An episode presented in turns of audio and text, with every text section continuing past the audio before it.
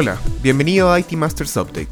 Acompáñanos cada lunes a revisar en 5 minutos las noticias más relevantes del mundo IT, para que comiences la semana mejor preparado. Hoy es 20 de septiembre y esto es lo que necesitas saber. La administración de Joe Biden se está tomando en serio la amenaza de la ciberseguridad además de establecerla como uno de los desafíos centrales de su estrategia y definir nuevas entidades de gobierno para enfrentarla, ahora está apuntando a desestabilizar la red de pagos con criptomonedas que permitan a los cibercriminales seguir existiendo. El ransomware, tal como lo explicamos en detalle en nuestra investigación especial que puede visitar en itmastersmac.com, ha crecido mucho en los últimos años, hasta instalarse como la estrategia favorita de ataque de las bandas cibercriminales. De la mano de este crecimiento y habilitándolo están los pagos en criptomoneda, que muchas empresas ni siquiera hacen públicos, pero que son la única forma de recuperar la información. Pues desde esta semana, el Departamento del Tesoro de Estados Unidos impondrá sanciones a quienes realicen estos pagos e incluso a las plataformas que los faciliten, reportó el Wall Street Journal. Las multas serán en dinero y también en revocaciones de permisos u otras aún no especificadas. También se emitirán nuevas reglas en contra del lavado de dinero y el financiamiento terrorista que intentarán limitar el uso de criptodivisas para pagar ataques de ransomware. Aunque, dadas las características de estas monedas, puede ser muy difícil realmente identificar y perseguir a quien las utilice para resolver un caso de extorsión. En otras noticias, dos de cada tres incidentes de seguridad podrían haberse evitado si las configuraciones de aplicaciones, bases de datos y las políticas de seguridad hubieran sido las correctas. Eso indicó el más reciente informe X-Force de seguridad en la nube de IBM.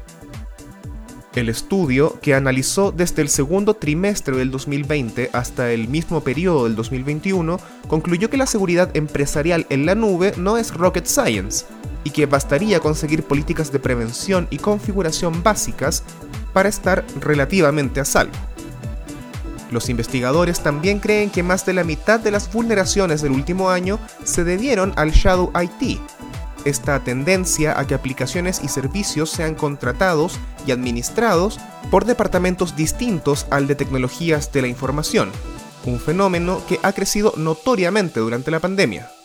Las configuraciones deficientes y problemas de credenciales han creado un prolífico mercado negro en la dark web con información para acceder a las nubes públicas empresariales. El 71% de los login y passwords encontrados a la venta eran para el RDP, el protocolo de acceso remoto, lo que abre el camino a extorsiones y robos de información más profundos.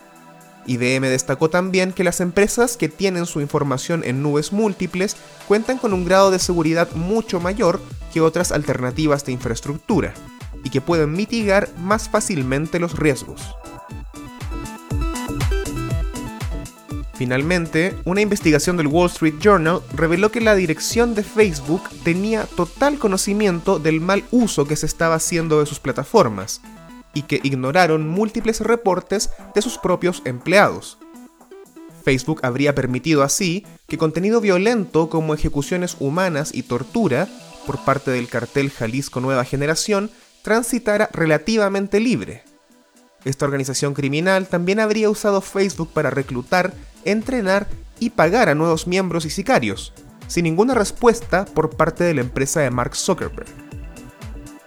El reportaje también cita a los propios investigadores de Facebook advirtiendo sobre el impacto negativo de Instagram en los adolescentes, empeorando problemas de imagen personal, empujando depresión y ansiedad en una de cada tres mujeres adolescentes.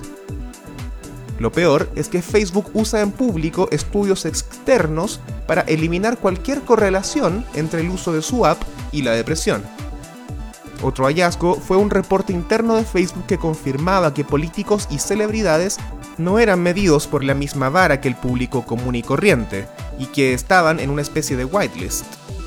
La respuesta oficial de Facebook fue que esta investigación era una mala representación de la verdad y que daba una falsa idea de intenciones malignas por parte del liderazgo de Facebook. Eso fue todo por esta semana. Suscríbete a este update en iTunes, Spotify o Stitcher. Visita itmastersmac.com y acompáñanos también en nuestro canal de YouTube IT Masters News. Hasta la próxima.